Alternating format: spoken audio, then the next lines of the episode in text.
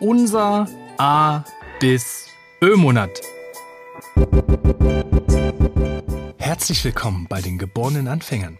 Der Podcast, der dir dabei hilft, endlich wieder träumen zu lernen, deine Träume zu formulieren, zu verfolgen und letztlich auch zu erfüllen. Viel Spaß beim Zuhören und Träumen wünschen dir deine Gastgeber Stefan Veltl und Sven Tissen. Willkommen im P-Tag des A bis Ö-Monats. Heute mit dem Begriff Prokrastination. Stefan, gib uns doch mal ein bisschen mit, was ist Prokrastinieren und was hat das mit Träumen zu tun? Ja, also Prokrastination, witzigerweise habe ich, hab ich eine ganze, ganz lange Zeit gedacht, das heißt Prokastination, also ohne das zweite R. Also äh, Prokrastination ist also etwas Krasses, um das mal so ganz lapidar zu formulieren.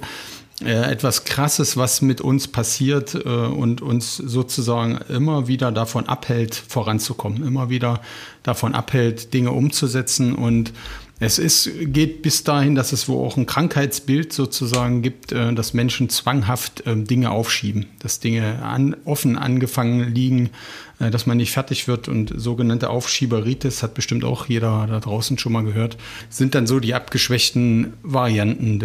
Dir fehlt halt die Motivation, Dinge umzusetzen oder Dinge anzupacken.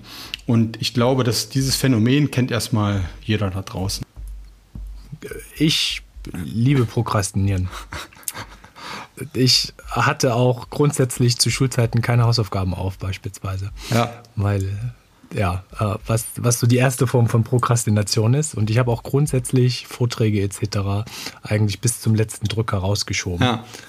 Was nichts mit der Qualität gemacht hat letztlich, aber was sich hinten raus immer super stressig angefühlt hat.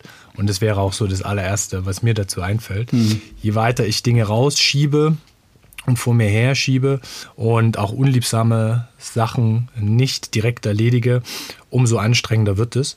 Und umgedreht ist es ja auch so, dass wenn wir Dinge nicht prokrastinieren, dass wir uns dann, mir geht es zumindest so, auch extrem gut fühlen. Also wenn ich irgendwelche Dumpfbackenaufgaben erledigt habe, ja die ich ewig vor mir herschiebe und wo ich weiß, da habe ich null Bock drauf, dann ist natürlich das Gefühl danach umso besser, wenn ich es erledigt habe. Das äh, nennt man übrigens Präkrastinieren, nur, nur dass ihr es mal gehört habt. Ich musste da auch recherchieren. Also es gibt tatsächlich das Gegenteil von, das, von Prokrastinieren, ist eben genau das, Dinge immer sofort zu erledigen.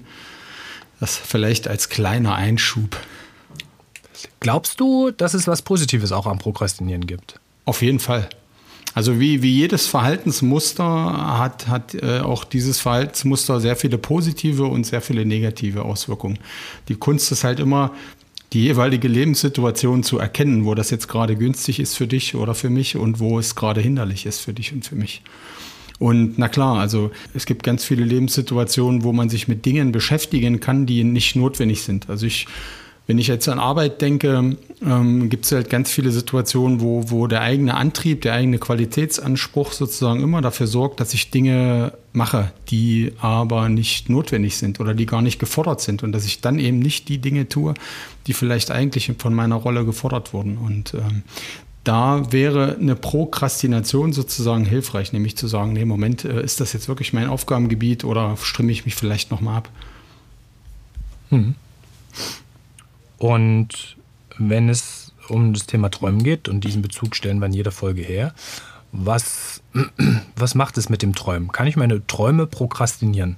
Das kann man schon machen. Ich glaube nur nicht, dass das dann äh, gut ist. Also gut im Sinne von deiner, deiner Traumzielerreichung. also ja, nee, äh, wäre, wäre eher ein Hindernis. Prokrastination würde ich äh, absolut auf die Hindernisliste packen und je mhm. eher mir dieses Verhalten an mir selber auffällt, desto eher schaffe ich es auch, meinen Träumen ein Stückchen näher zu kommen. Was sind, was sind deine Mittel gegen das Prokrastinieren? Was, was mir da einfällt, ist eins, ist natürlich, sich nicht zu viel Träume vorzunehmen. Ja, dazu hatten wir, mhm. glaube ich, auch schon mal eine ganze Episode gemacht. Wie viele Ziele, Träume, Wünsche sollte ich mir gleichzeitig vornehmen für die Umsetzung? Ähm, ich glaube, damit fängt es an und äh, eben sich auch bewusst zu machen, was, was verspreche ich mir von dieser Zielerreichung. Und je klarer mir dieses Bild ist, desto leichter fällt es mir eben auch, äh, mich auf den Weg zu machen und eben nicht in diese Prokrastinationshaltung zu kommen. Hm. Ja. Okay. Und ist Präkrastinieren jetzt immer was Sinnvolles? Das würde ich genauso wenig unterschreiben, eben für, für alle Situationen. Es ist, es ist hilfreich, Dinge sofort wegzuräumen, wenn man was angefangen hat. Also meine Frau wird wahrscheinlich ein Lied davon singen können, dass sie sich manchmal mehr Präkrastination von mir wünschen würde, wenn ich Dinge anfange, auch gerade in der Küche irgendwas zu kochen. Dann ist es schon mal hilfreich, dann auch direkt dann weiter aufzuräumen. Aber es gibt eben auch ganz viele Situationen, wo es, wo es eben schon hilfreich ist, äh, auch mal innezuhalten und wirklich sich äh, vorher zu überlegen, wie gehe ich ran, äh, machen die Dinge wirklich so Sinn in der Reihenfolge, bringen die mich alle auch meinen Zielen und Wünschen weiter oder, oder bin ich einfach nur, weil ich immer gerne alles anfange und sofort umsetze, komme ich dann auch ans Ziel. Ich habe auch äh, spannenderweise mal, eine, mal einen interessanten Vergleich gehört, dass eben diese Verhaltensmuster, die wende ich zum Beispiel auch beim Essen an. Ja, also jemand, der immer alles auf isst, der immer alles sofort auf isst, ja quasi Präkrastination in seinem Essensverhalten integriert hat, der wird im Zweifelsfall richtig dick und äh, oder ist halt sehr ungesund, weil er einfach immer mehr isst, als ihm eigentlich gut tut. Und eben dieses Verhalten dann zu erkennen und zu sagen, okay, in dem, in dem Essenskontext ist es vielleicht nicht so hilfreich wie im Arbeitskontext, ähm, das kann dann, glaube ich, auch ganz, ganz nützlich sein. Ja. Zusammenfassend nochmal aus dem, was du vorher auch gesagt hast, also die Eigenschaft zu erkennen, wann Dinge direkt umgesetzt werden sollten und mich das auch voranbringt, ob Dinge überhaupt umgesetzt werden müssen. Das ist für mich auch so ein großes Thema. Oder ob ich die auch einfach, weil das ist der positive Aspekt für Prokrastination für mich, ja. dass es auch dazu führt, dass sich manche Dinge oft passiert, auch im beruflichen Kontext, irgendwas vor mir hergeschoben und dann war es plötzlich gar nicht mehr wichtig. Und das ist dann so die zweite Ebene davon. Und diese Eigenschaften, das rauszubekommen, das ist was, an dem man äh, arbeiten kann und wo ich auch immer schaue, also ich bei Dingen, die ich nicht so gern mache, versuche ich mir immer so eine Struktur und einen konkreten Ablauf äh, zu, zu, bauen. Weiß ich nicht, beim Backen beispielsweise. Ich back super gern, aber ich habe es immer gehasst, wegzuräumen. Mhm. Und ich bin ein bisschen zwanghaft, weil ich eigentlich immer sofort die Sachen dann, also ich backe und die Verpackung fliegt dann sofort weg und so. Also eigentlich sieht es sauordentlich in der Küche aus. Das ist sonst so ein richtig negatives Gefühl, was in mir ist, wenn ich dann diese Küche sehe, die irgendwie äh, komplett, komplett unter Wasser aussieht. Hast du noch eine Ergänzung zum Thema Prokrastination, Stefan? Nee, nee, wir haben alles allumfänglich heute besprochen zu dem Thema.